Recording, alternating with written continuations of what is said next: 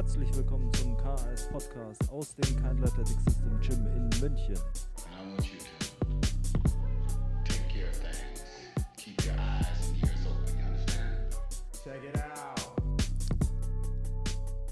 Ich werde heute drei Dinge widerlegen, die du über Training glaubst und werde dadurch dein Training besser machen.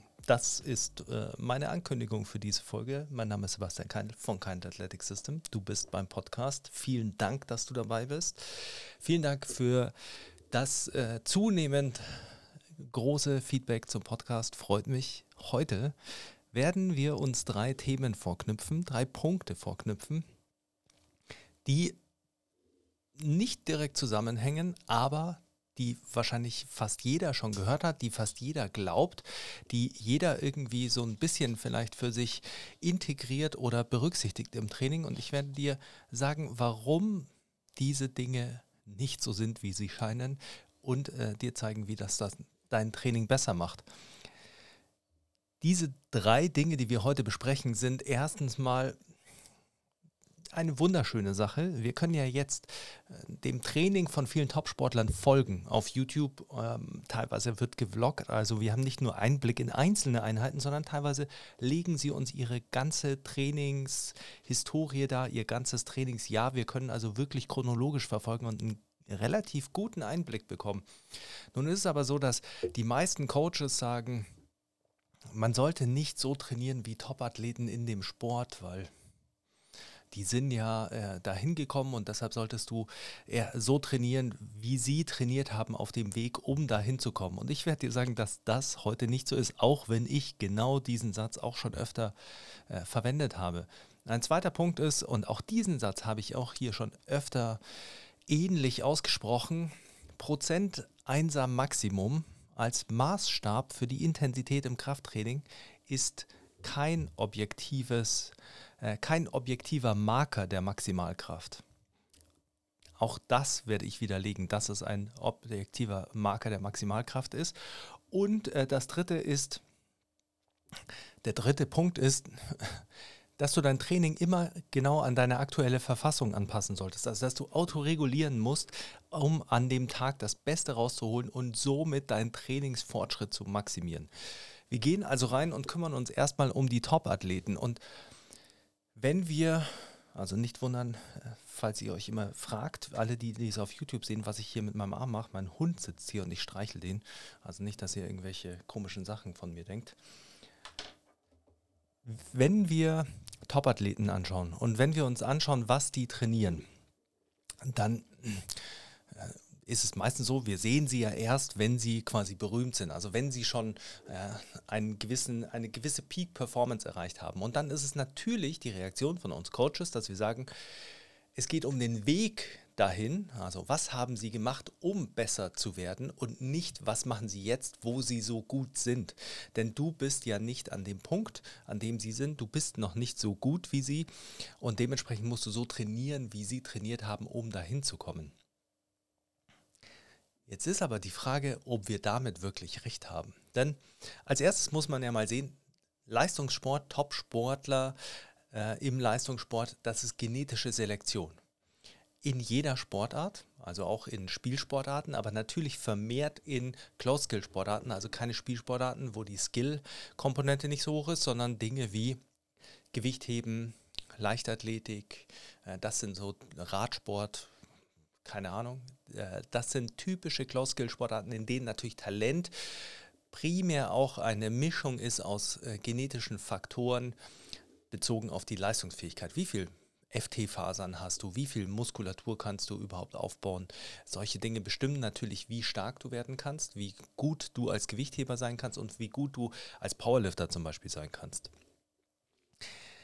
Und dann ist natürlich die erste Frage, bist du wirklich so talentiert? Und ich sage oft, dass wenn es um Talent geht, ist es so ein bisschen wie mit Rauchen und äh, äh, Glücksspiel oder Lottospielen. Alle Raucher glauben immer nicht, dass sie Krebs bekommen, weil bei ihnen ist es anders als bei allen anderen, aber gleichzeitig glauben sie, dass sie im Lotto gewinnen, weil sie natürlich äh, auch hier äh, die Ausnahme von der Regel sind.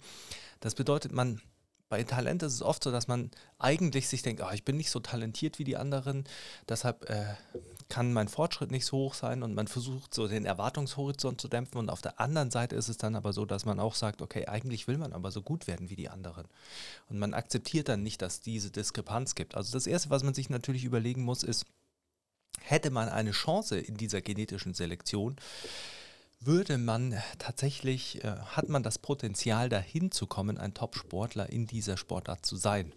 Und wenn man das verneint, dann ist es natürlich so, dass man sich auch überlegen muss, okay, sollte ich dann so trainieren wie jemand, der eben genetisch so talentiert ist? Und um das vielleicht ein bisschen darzustellen, ist es natürlich auch äh, hilfreich, sich mit Explosivkraft auseinanderzusetzen oder äh, mit Sprintleistung. Und jetzt ist es so, dass jemand, der sehr explosiv ist, der sehr viele FT-Fasern hat, der ein Nervensystem hat, das dafür geeignet ist, quasi äh, explosiv zu arbeiten, hohe Kräfte zu erzeugen, der wird mit weniger Volumen mehr Erfolg haben, weil die Intensität seiner Aktion oder ihrer Aktion natürlich höher ist als die von jemandem, der nicht so viele FT-Fasern hat, der nicht die gleiche Erregbarkeit im Nervensystem hat, der nicht so schnell sprinten kann. Ein Top-Sprinter, wenn der äh, dreimal 80 Meter Vollgas sprintet, ist das eine andere Ermüdung, als wenn ich dreimal 80 äh, Meter sprinte. Und selbst äh, je, nicht jetzt, jetzt bin ich äh, 41 und äh, habe Powerlifting gemacht und Ausdauersport, das ist natürlich nicht mehr äh, kein Vergleich, aber selbst wenn ich in meiner Jugend das gemacht hätte, wäre ich nicht äh, an die gleiche Ermüdung rangekommen. Und das ist natürlich ein Faktor, den man schon berücksichtigen muss. Das ist ja ein Teil der Individualisierung. Das bedeutet, wir können uns nicht an diesen gleichen Maßstäben orientieren, an den gleichen Volumen oder Intensitätsvorgaben. Wir können nur sehen, wie dieses Training wirken kann. Und das muss man dann eben immer abstufen oder in Relation sehen zu dem Athleten, der es ausführt. Das gleiche ist natürlich auch bei Hypertrophie. Hypertrophie ist abhängig von äh, Genetik. Wie viel Muskelfasern du hast, ist hm, genetisch festgelegt, wie deine Verteilung der Muskelfasern ist, ist genetisch festgelegt. Das bedeutet, du kannst das ausnützen, was du hast, aber du kannst das nicht beeinflussen oder du kannst es nicht äh, ändern. Das ist natürlich Nature versus Nurture im Prinzip. Wenn du dich jetzt an dem orientierst, was ein äh, Top-Bodybuilder macht, dann mag das bei dem vielleicht helfen, aber bei dir eben nicht. Bei, man könnte jetzt argumentieren, dass es nur in gleichem Maße nicht äh, hilft, aber ich würde sogar sagen, dass es oftmals nicht nur in gleichem Maße nicht hilft oder dass es eben oftmals nicht nur unterschiedlich ist, sondern dass es oftmals vielmehr so ist, dass man durchaus andere Approaches wählen muss, dass man anders denken muss, dass man Prinzipien und Konzepte lernen kann von diesen Top-Sportlern, wie das zusammenhängt, aber dass man nicht, nicht mal den Weg dahin äh, quasi gleich machen kann. Wenn ich mit 14 angefangen hätte wie ähm, Arnold Schwarzenegger oder wie Dorian Yates zu trainieren und hätte meine fünf Jahre Natural trainiert, dann hätte ich auch nicht ausgeschaut wie die Mini-Version von Dorian Yates ich glaube, dass das bei mir nicht gut gegangen wäre. Mag sein, dass gar nicht so schlimm gewesen wäre, aber vielleicht wäre es einfach nicht gut gelaufen. Vielleicht muss man dann eben ein bisschen anpassen auf die eigenen Fähigkeiten und die eigenen Möglichkeiten. Und das Gleiche ist natürlich, wenn man jetzt im Spielsport sich die äh, Leute anschaut und an, dann anschaut, was die Topsportler machen in ihrem Training, dann kann ich euch aus eigener Erfahrung sagen, dass auch Top-Sportler in Profiligen, die Dinge machen, äh, oder sagen wir mal, du findest raus, was dieser NFL-Spieler gemacht hat, bis er da hingekommen ist, was er die Jahre in der Highschool und im College trainiert hat und er schwört darauf. Ich habe letztens erst wieder so ein Video gesehen, wo einer, ein NFL-Running Back ähm, erzählt hat, was ihn alles dahin gebracht hat, wo er hingekommen ist. Und du simulierst das oder du übernimmst das und denkst dir, das hat ja geklappt, das ist ja ein Beweis. dieses Talent, diese Genetik maskiert viele Fehler. Und das sieht man auch dann noch im Profibereich. Also viele NFL-Spieler, die im Sommer in ihr Off-Season-Training gehen, die machen da Dinge und werden trotz dieser Dinge besser und nicht wegen dieser Dinge. Und das Gleiche ist schon auf dem Weg dahin.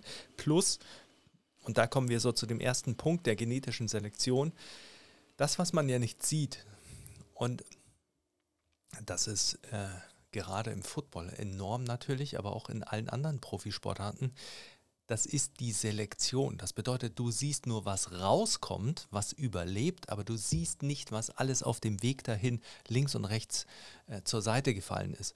Und deshalb ist es viel interessanter, sich zu befassen mit Nationen, die eine kleine Population haben und vielleicht schwierige Umstände und daraus viel schaffen, daraus viel rausholen. Und deshalb ist Amerika zum Beispiel immer für mich ein schlechtes Beispiel, wenn es um Training und Sport geht, weil die eine wahnsinnige Riesenpopulation haben. Ich meine, wenn du die Ergebnisse von Amerika mit dem von anderen Ländern vergleichst, dann musst du dir überlegen, okay, Amerika müsste man eigentlich mit den Ergebnissen von ganz Europa ähm, vergleichen. Und würden sie dann in der Leichtathletik äh, immer noch so dominant dastehen, würden sie im Gewichtheben, im Powerlifting immer noch so dominant dastehen, wenn man die Population vergleicht. Plus, Amerika hat natürlich eine, eine Population, die eine genetische Vielfalt darstellt. Das bedeutet, sie haben im Prinzip Typen, die für jede Sportart geeignet sind.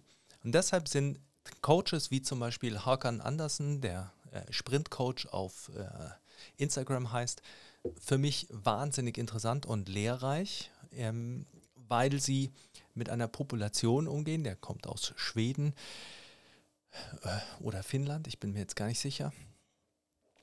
Also er ist, kommt aus Schweden, aber ich weiß nicht, ob er jetzt gerade in Finnland arbeitet. So rum. Und der muss in einer Sportart arbeiten, im Sprinten, in der es natürlich sehr hilfreich ist, wenn man in wärmeren Gefilden ist, weil man viel draußen trainieren kann, weil man 100 Meter Bahnen hat oder 200 Meter Bahnen, weil man natürlich eher äh, umge eine Umgebung vorfindet, die optimal ist, um schnell und explosiv zu arbeiten.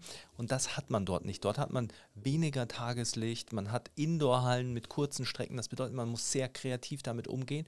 Plus, man hat eine kleinere Population. Das bedeutet, man hat vielleicht nicht die genetisch besten Leute, aber man kann eben sehen, was man aus diesen Leuten rausholen kann, wie man Leute entwickelt, die vielleicht nicht perfekt sind für diese Sportart, aber sehr gut geeignet, weil natürlich brauchst du ein äh, genetisches Talent, um irgendwo hinzukommen. In großen Nationen, in denen eine Sportart populär ist, Jamaika, es gibt eine äh, YouTube-Dokumentation des Sprint Factory, glaube ich, heißt sie, über jamaikanischen Sprint. Sehr interessant, weil man auch sieht und man kann es auch an vielen anderen Stellen lesen, wie viele Leute auf dem Weg äh, zu Sprintstars quasi auf dem Weg links und rechts liegen bleiben, weil sie es halt einfach nicht überleben, weil dieses System sich nicht darauf ausrichtet, eine Person weiterzuentwickeln, sondern halt einfach Leute durch ein System zu schicken und dann immer noch genug, am Ende immer noch genug Spitzenathleten hervorzubringen. Und wie viele das nicht schaffen, ist dann eben nebensächlich, weil es im Prinzip eine äh, große Menge an Athleten gibt, die in dieses System kommen. Und das ist ein wichtiger Punkt, wenn wir das Training von Athleten betrachten und schauen, wie sie weiterentwickelt werden oder wie sie sich entwickeln. Denn wenn wir natürlich so rangehen wollen, dann müssen wir, also wenn wir Lehren ziehen wollen aus dem Training von Athleten und aus dem Training von Top-Athleten, dann müssen wir auch immer schauen, wurden sie entwickelt? Gibt es in diesem System, in dem sie trainieren oder in diesem Ansatz, in diesem Umfeld, gibt es da mehrere Athleten, die sich gut entwickeln? Gibt es viele Geschichten von Athleten, die dort ausscheiden, die äh, es nicht schaffen oder äh, die, gibt es viele Athleten, die dort weiterkommen? Und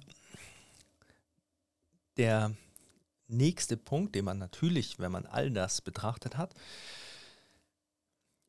immer noch im Auge haben muss und ich finde es fantastisch. Also ich, mein größt, die zwei großen Säulen meines YouTube-Konsums sind äh, Dokumentationen äh, und Vorträge und äh, Sachen, die mir Wissen vermitteln. Und das andere ist Training von Sportlern.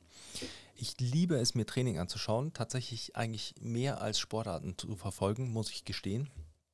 Und ich finde es fantastisch, diesen Einblick zu haben. Aber man darf sich natürlich nicht dem hingeben, dass, auch wenn man einen Athleten auf äh, YouTube verfolgt, dass man alles mitbekommt, sondern äh, oftmals werden die Basics ein bisschen ausgelassen, weil die sind natürlich ein bisschen langweilig. Die sind vielleicht nicht so interessant. Und vor allem geht natürlich jeder Leistungssportler ja davon aus, dass jeder die Basics macht. Das ist so wie man selbst immer davon ausgeht, dass alle das wissen, was man weiß, also alle auf dem gleichen Wissensstand sind, weil man sich natürlich weiterentwickelt und sich denkt, alle entwickeln sich mit einem mit. Und diese 90 Prozent der Basics, die die alle richtig machen, da ist immer die Frage, machst du die auch richtig? Und machst du die? Äh, man darf natürlich diese ganzen Regenerationsfaktoren nicht äh, vergessen, Schlaf, Ernährung, ähm, regenerative Maßnahmen wie äh, Massagen, also Treatments und Physiotherapie und solche Sachen, alles was darunter fällt. Aber dann fangen wir mal an mit der Regelmäßigkeit. Top-Athleten trainieren natürlich schon, wenn sie im Leistungssport sind, schon weit.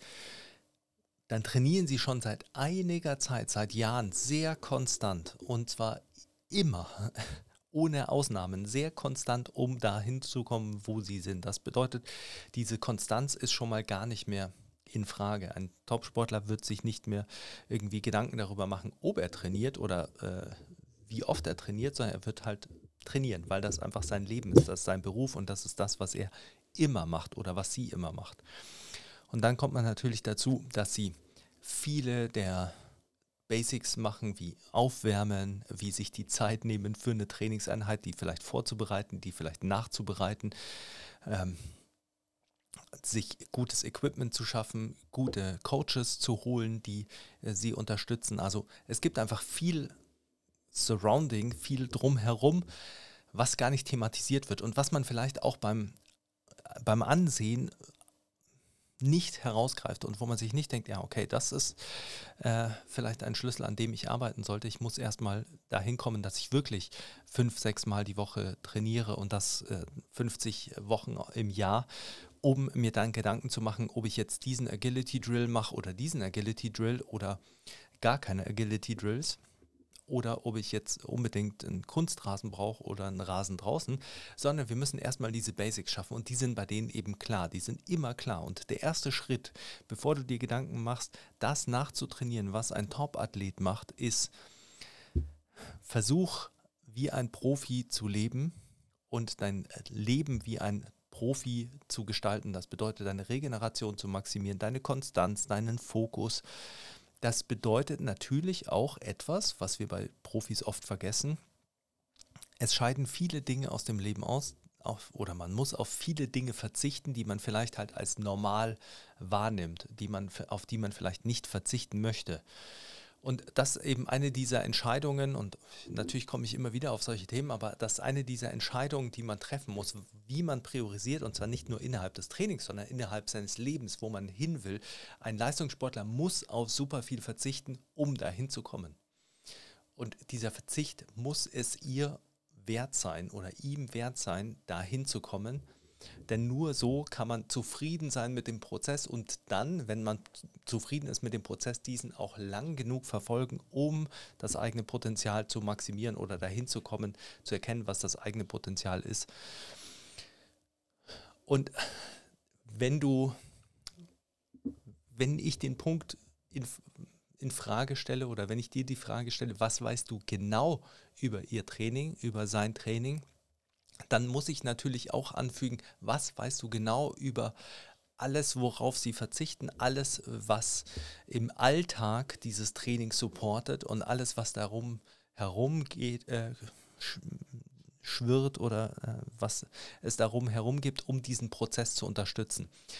Darüber sollte man sich Gedanken machen und um quasi zu dem Punkt zurückzukommen, wenn Coaches sagen, man sollte so trainieren, wie diese Athleten trainiert haben, um dahin zu kommen, dann ist es eigentlich immer so ein bisschen verklausuliert, du solltest dich um die Basics kümmern. Du musst erstmal äh, die Basics des Trainings äh, für diese Sportart schaffen und zweitens musst du natürlich die Basics des Profiseins schaffens, der Umstände, der Regeneration, der Möglichkeiten, die du dir erarbeitest und der mentalen Fähigkeiten, die man auch braucht, um äh, ein Top-Athlet zu werden. Also das äh, wäre die Takeaway-Message quasi, das, was ich mitgeben möchte, dass man eben sieht, dass Training so viel mehr ist und je höher die, das Leistungsniveau ist, so viel mehr dahinter steckt als die Trainingsinhalte. Und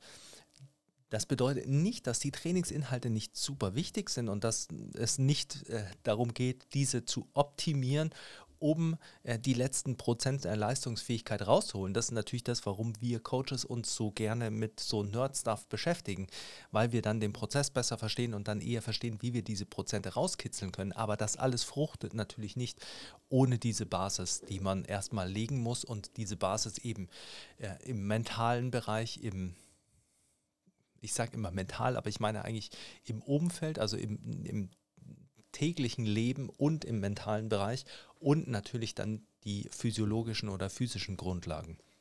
Wir kommen zu einem wesentlich einfacheren Punkt und zwar, eigentlich sagt man immer RPE subjektive Intensität.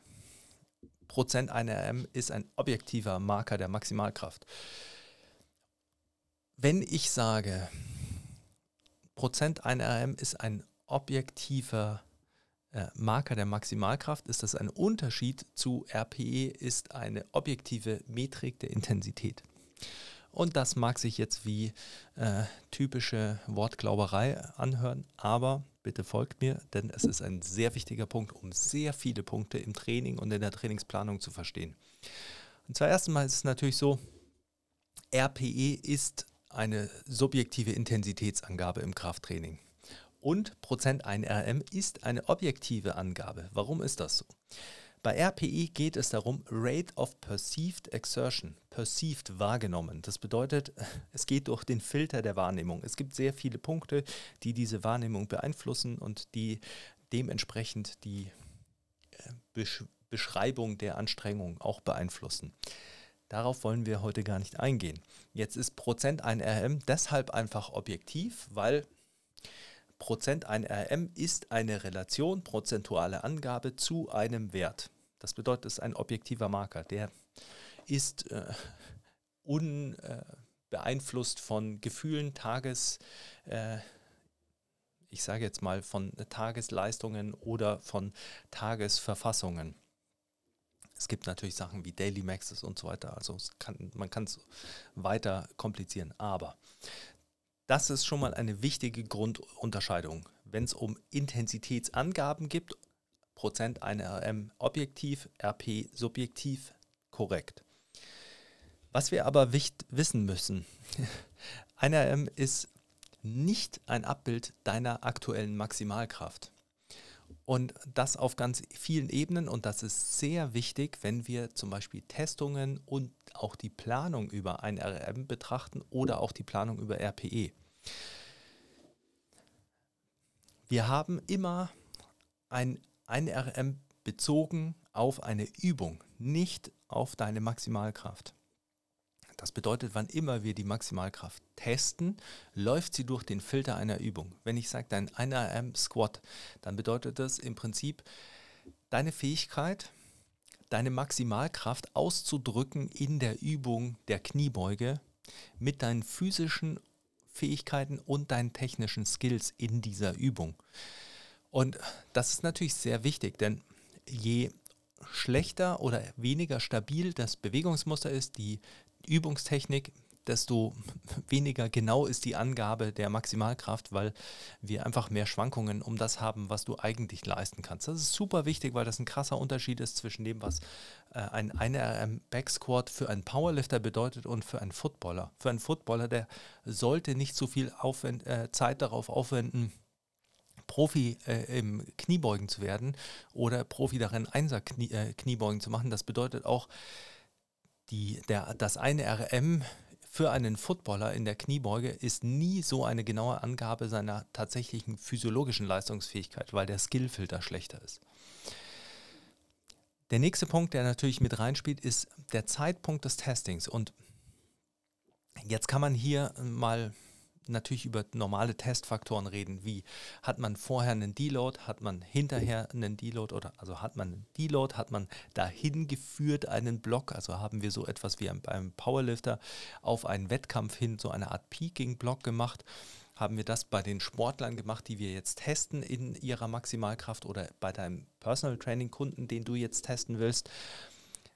Dann kommt es natürlich auf den Tageszeitpunkt an es kann sein, dass die unterschiedliche Verfassungen an unterschiedlichen äh, zu unterschiedlichen Zeitpunkten haben in Relation zum Training. Das sind alles so Störvariablen, wie man es typischerweise bezeichnet in äh, der Wissenschaft, wenn es darum geht, Konstanz in der Messung zu erreichen. Und dieser Zeitpunkt kann natürlich auch deshalb wichtig sein, wenn wir Sportler testen, vor einer Saison testen wir einen Sportler, der hat, wir nehmen einen Footballer, der hat die ganze Offseason durchtrainiert und dann äh, machen wir einen Maximalkrafttest vor der Saison. Dann müssen wir uns ja überlegen, ist vor dieser, äh, direkt vor der Saison, ist hier sein, äh, quasi sein, der Einfluss von seinem Footballtraining groß? Hat er vielleicht schon Stress, weil äh,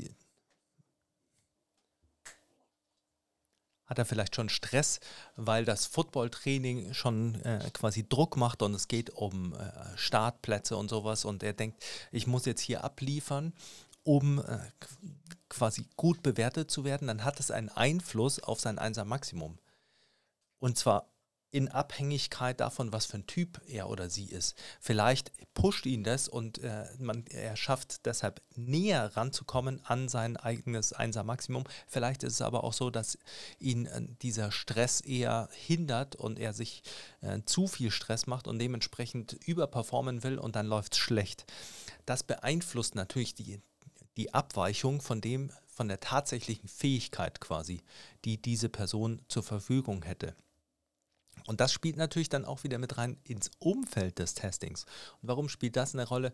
Naja, wenn wir in einem Raum sind, wo uns lauter Leute anfeuern und wir dort unser Einser Maximum machen, dann wird was anderes rauskommen, als wenn wir äh, in unserem Home Gym im Keller äh, ein Einser Maximum machen. Auch wieder typabhängig. Für manche mag es besser sein mit Publikum, für manche ist es vielleicht besser ohne Publikum. Aber grundsätzlich hat das natürlich einen Einflussfaktoren. Das bedeutet, all diese einzelnen Einflussfaktoren beeinflussen, wie gut das Abbild deiner Fähigkeit, äh, Maximalkraft zu produzieren, als generelle Fähigkeit des Körpers, in dieser Übung darstellbar ist und wie weit du davon abweichst. Und dann ist natürlich der Modus beim Test wichtig, wie, äh, wie gut schaffen wir es, ein Warm-up zu kreieren, das es schafft, zum einen nicht zu ermüden, zum anderen aber genug zu aktivieren, um auch die Leistungsfähigkeit rauszuholen. Und dann, und das ist natürlich wichtig, darf man nicht äh, vergessen, dass es immer eine Momentaufnahme ist. Es ist immer ein Test. Ein Test ist nicht ein Abbild deiner generellen Leistungsfähigkeit, sondern ein Test ist ein Abbild deiner momentanen Fähigkeit.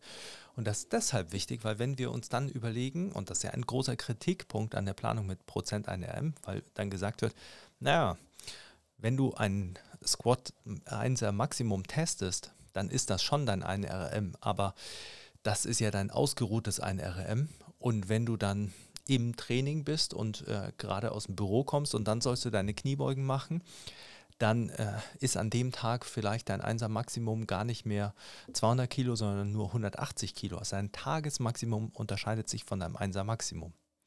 Jetzt kann man aber natürlich das Tagesmaximum und die Einflüsse auf das Tagesmaximum genauso betrachten wie die Störvariablen, die es gibt bei Tests, nur dass sie unbekannter sind. Wir wissen also nicht, welche Störvariablen an dem Tag vielleicht wie äh, vorliegen. Wenn wir aber bleibt bei mir kurz.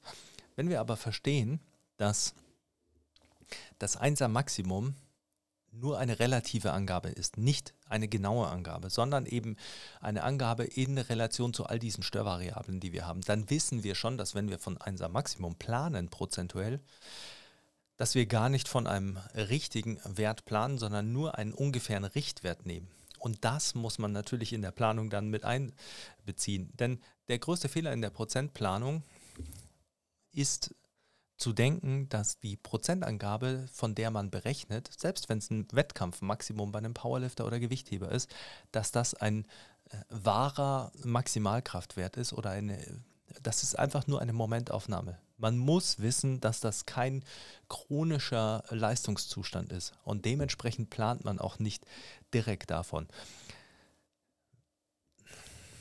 Ich hoffe, das konnte ich jetzt gut erklären und einfach erklären. Aber es ist eben äh, sehr wichtig, weil es dann eigentlich kein wirkliches Argument ist zu sagen, ja, okay, die 70 Prozent, die du da an dem Tag geplant hast, die sind ja gar nicht die 70 Prozent an dem Tag. Ja, das ist richtig. Darum geht es auch gar nicht. Das ist gar nicht die Annahme dessen. Zumal wir gar nicht wissen, wie viel äh, 70 Prozent für 3x4 oder 3x8 Wiederholungen ausmachen würde im Unterschied zu 1x8. Aber das ist wieder ein ganz anderer Punkt. Es ist richtig zu sagen, dass wir nicht wissen, ob das an dem Tag 70 Prozent sind. Aber wir wissen, dass es 70 Prozent von dem bemessenen Wert sind. Es geht also um das 1er Maximum als Angabe der Intensität, aber nicht als Angabe, äh, als Marker der Maximalkraft, also nicht der eigenen Fähigkeit. Und das ist natürlich eine wichtige Unterscheidung, die dann für die Trainingsplanung sehr viele Konsequenzen hat. Lernt ihr alles in Tiefe natürlich im Strength Programming Kurs, wie, was das bedeutet für die Planung mit Prozenten oder auch für die Planung mit RPEs. Jetzt gehen wir aber zum dritten Punkt, denn der spielt da natürlich so ein bisschen mit rein. Und zwar, du musst dein Training genau an deine aktuelle Verfassung anpassen. Du musst ja sehen, wie du heute drauf bist und was du aus deinem Training quasi an diesem Tag maximal machen kannst. Und deshalb solltest du dein Training anpassen. Und das ist natürlich ein Fehler, den wir mit verschulden als Coaches, äh, weil, wenn wir immer so über das sprechen, was im Spitzensport gemacht wird. Weil im Spitzensport geht es natürlich darum, immer aktuell quasi an die Leistungsfähigkeit angepasst zu arbeiten. Jetzt muss man sich aber natürlich überlegen, bei einem Spitzensportler geht es um 5% Genauigkeit, die 1% ausmachen während es bei den meisten anderen um 20 Prozent geht, die 80 Prozent ausmachen. Und jetzt muss man natürlich fragen, ist es bei dir wirklich so, dass du schon seit Jahren, und da schließt sich natürlich der Kreis zu dem ersten Punkt, seit Jahren so viel richtig machst und es so schwierig ist, diesen Leistungsfortschritt zu kreieren, weil dein Umfeld, deine Regeneration, alles so gut ist, dass äh, dein Training so perfekt getroffen werden muss, dass es noch eine Anpassung auslöst? Oder geht es darum, in einer quasi in einem größeren Bereich konstant richtig zu liegen, damit du noch guten Fortschritt machst? Und warum ist das wichtig? Ich rede ja öfter von stabilen Welten und variablen Welten und Leistungssport ist nun mal eine stabile Welt. Das bedeutet, wir können hier Dinge anwenden wie Load Monitoring, wir können physiologisches Monitoring, Stressmonitoring äh, anwenden und wir können dann Korrelationen erstellen und Kausalitäten. Warum geht das? Weil wir sehr große Datenmengen haben und wir haben sehr klare äh, zu, äh, Datenmengen und Zusammenhänge, weil wir bei einem äh, Leistungssportler natürlich Einflussfaktoren im allgemeinen Leben ausschließen können. Und das ist natürlich zunehmend so, wenn wir in Close-Skill-Sportarten kommen. Wenn wir ein, uns anschauen, was ein Triathlet macht, und ich wähle dieses Beispiel sehr bewusst, ein Triathlet muss so viel am Tag trainieren, dass einfach nicht viel Freizeit übrig bleibt. Das bedeutet, die Einflussfaktoren, die quasi nicht trainingsbedingt sind oder nicht ernährungsbedingt, sind sehr stark kontrollierbar. Das bedeutet, wir können sehr gut monitoren über äh, verschiedene Metriken, Laktat, V2 Max-Messungen oder nehmen wir mal die Messungen, die man in den meisten Fällen akut machen kann. Laktatmessung, Herzfrequenz, Herzfrequenzerholung, Herzfrequenzvariabilität, solche Dinge. Können wir sehr gut messen, wie der Impact von den einzelnen Trainingseinheiten war, wie der Impact von einem Trainingstag war und wie die Erholung von einem Tag auf den nächsten ist. Nehmen wir dahingegen einen Fußballprofi, der sagen wir mal, zwei Trainingseinheiten am Tag hat und dazwischen äh, sehr vieles macht, was seine Regeneration und seine Entwicklung beeinflusst, dann haben wir schon weniger Rückschlüsse, die wir tatsächlich ziehen können, ob dieses Training so funktioniert hat oder nicht funktioniert hat, selbst wenn wir am nächsten Tag äh, wieder gleiche Metriken heranziehen. Also wir messen auch hier Laktat, wir messen Handelgeschwindigkeiten, vielleicht um äh, die Tagesmaxima zu bestimmen. Wir machen vielleicht einen Counter-Movement-Jump oder einen Drop-Jump, um zentrales Nervensystem zu testen. Wir machen Heart Rate Variability. Also wir sammeln viele Daten, um genau zu sehen, ah, wie entwickelt sich dieser Athlet, wie, äh, wie welchen Impact hat die einzelne Trainingseinheit gehabt, wie pushen wir das voran. Wir haben Leistungsmonitoring. Wir können trotzdem nicht genau sagen, wie das äh, oder weniger genau sagen, wie die Kausalitäten sind, weil wir mehr Einflussfaktoren haben, die wir nicht betrachten können. Und das ist der Unterschied zwischen einer Blackbox und einer Clearbox. Bei einer Blackbox haben wir das, was wir bei dir vorfinden, also bei den meisten Freizeitsportlern. Und zwar, wir haben eine instabile Umwelt, wir haben eine sehr wandelbare Umwelt wir haben unterschiedliche Schlafenszeiten, Aufstehzeiten, unterschiedliches Essen, das wir vielleicht nicht tracken. Wir haben Stress, wir haben Arbeit, wir haben Familie, also lauter Einflussfaktoren, die eben dein Training, deine Regeneration und dein, somit deine akute Leistung im Training, aber auch deine Anpassung an Training beeinflussen. Wenn all das so ist, dann hast du einen Input, das ist dein Training, und du hast vielleicht auch einen Input, du trackst deine Ernährung, du trackst deinen Schlaf und sowas und dann hast du einen Output. Das sind deine Regenerationsmarker, das ist dein Leistungsmarker. Also alles äh, scheinbar so gut korrelieren und dann können wir sagen, okay, das tust du rein, das kommt raus. Wenn ich äh, mein Volumen im Krafttraining so anpasse, dann kommt das raus und dann kann ich sagen, ah, ich äh, bin jemand, der so und so viel Volumen braucht, um voranzukommen. Das ist eine Kausalität, die du erstellst aufgrund der Annahme, dass das, was reinkommt, der einzige Input ist. Die Blackbox, die dazwischen steht, ist aber geschlossen. Das bedeutet, hier wissen wir nicht, wie die Systeme in, miteinander interagieren, welche Einflüsse sich wie beeinflussen. Dementsprechend können wir keine Kausalitäten erzeugen, können wir nicht sagen, okay, dieses Volumen führt dazu, sondern wir können einfach nur langfristige Trends äh, erstellen und können sagen, okay, wenn wir mit diesem Volumen fahren, dann sind wir meistens in einem Bereich, in dem es gut geht und in dem wir Fortschritt machen. Unterschiedlich natürlich im Leistungssport, wo man sagt, okay, hier tun wir das rein, das sind alle unsere, wir haben eine Clear Box, wir sehen also, wie die Systeme interagieren, weil wir im Prinzip alles, was unkontrollierbar ist, eh ziemlich runterfahren, also alle Störvariablen, wie in der Studie. Und dementsprechend können wir Kausalitäten erstellen. Deshalb können wir dann sagen, okay, hier ist es so, dass wenn wir das reintun, kommt das raus. Wenn wir dann äh, das Ganze dann auch noch überprüfen, indem wir sagen, okay, dann beeinflussen wir diesen Input und bekommen das raus. Und äh, wir können es konstant reproduzieren, dann wissen wir, dass wir eine Kausalität gefunden haben. Und was hat das jetzt überhaupt äh, damit zu tun, dass ich sage, man muss sein Training nicht tagesaktuell anpassen oder an die aktuelle Verfassung anpassen.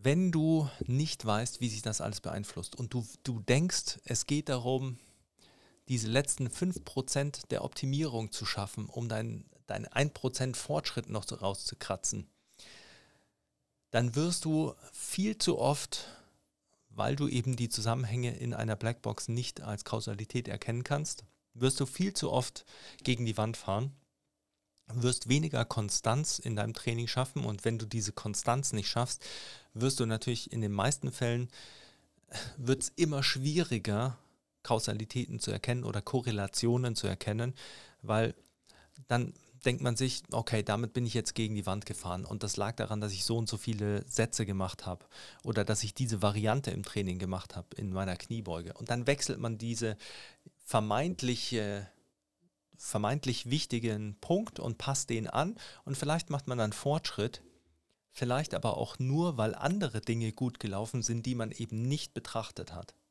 Und das ist dann ein Punkt, in dem dann, dann denkt man, diese Variante hat einen weitergebracht, dann macht man den Block und dann im nächsten Block äh, läuft es wieder nicht, trotz dieser Variante und dann ist es nicht damit getan, die Variante einfach zu wechseln, sondern ist vielleicht notwendig, dass man sich überlegt, okay, was für andere Einflussfaktoren gab es.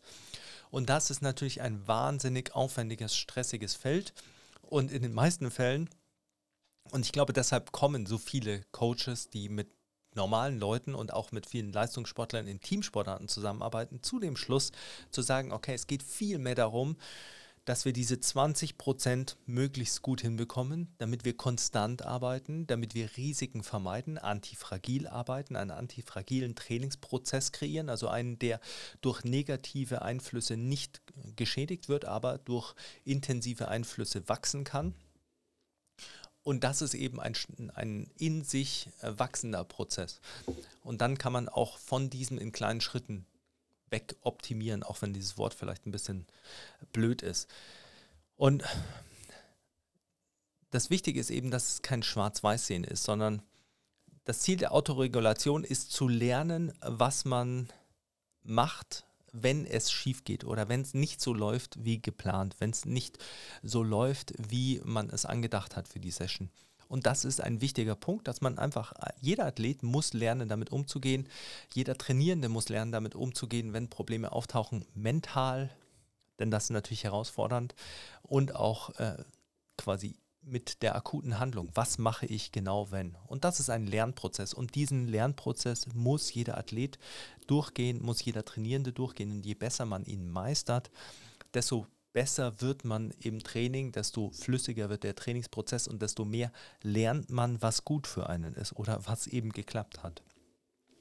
Ich hoffe, ich konnte die elementaren Punkte heute gut darstellen. Der Takeaway-Punkt von dem letzten, sollte ich vielleicht noch zusammenfassen, ist, versuch deinen Trainingsprozess nicht akut zu regulieren. Versuch nicht in jeder Einheit darauf einzugehen, wie du dich an dem Tag fühlst oder wie das Training ist, sondern versuch lieber die Einheiten konstanter zu machen und zu lernen, welche Dinge vielleicht welche Einflüsse auf deine Leistungsfähigkeit haben, zu schauen, wie du die stabilisieren kannst, wie du deinen Trainingsprozess verbesserst, wie du den optimieren kannst dahingehend, dass er einfach Spaß macht und äh, konstant ist und besser zu deinem Alltag passt und dann äh, versuch in größeren Schritten Rückschlüsse zu ziehen und darauf zu reagieren. Also einfach deine Feedback-Zyklen nicht äh, quasi von Übung zu Übung zu setzen, sondern von Block zu Block zu setzen. Ich sage das immer wieder, aber das ist einfach ein ultra wichtiger Punkt, denn diese